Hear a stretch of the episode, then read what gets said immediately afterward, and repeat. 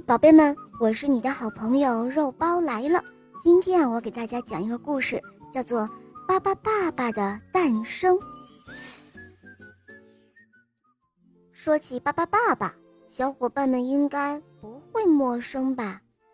巴巴爸爸出生在弗朗斯瓦家的后院里，弗朗斯瓦每天都会给花儿浇水。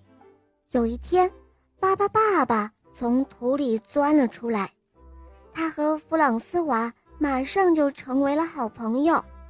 可是，弗朗斯瓦的妈妈说：“哦，这个家伙可太大了，他可不能住在这儿。”于是，可怜的巴巴爸爸难过的住进了动物园里。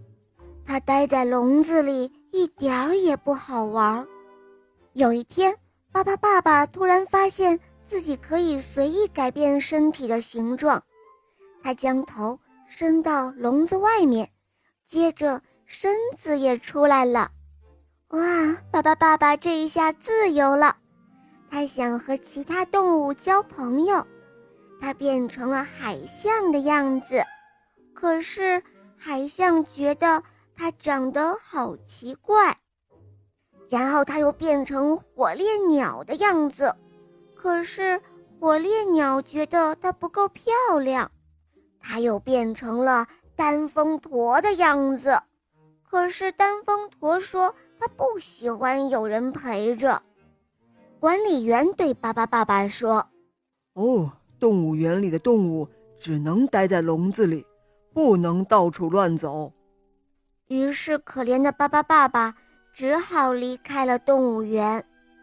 巴巴爸爸来到了市中心，有好多的车呀，他不知道该怎么走。电影院没有巴巴爸爸坐得下的位子。这一天，有一只非洲豹从动物园里跑了出来，这可把大家吓坏了。克里克里克里，爸爸变！哇哦，巴巴爸爸变成了笼子，他罩住了危险的非洲豹。非洲豹乖乖地回到了动物园，这一下，巴巴爸爸一下子就成了大明星，他救了很多人，他是大家心中的大英雄。巴巴爸爸成为大明星，却没有忘记他的好朋友弗朗斯瓦。弗朗斯瓦的爸爸妈妈也愿意巴巴爸爸住在这儿。弗朗斯瓦的爸爸。在院子里给巴巴爸爸盖了一间大小正好的房子，就这样，巴巴爸爸每天都可以和小朋友们一起玩了。巴巴爸爸平时最喜欢去公园，在那里有好多好多的小朋友，他们都喜欢巴巴爸爸。哦，小伙伴们，你也想和巴巴爸爸一起玩吗？嗯，瞧啊。他正在向你招手哦。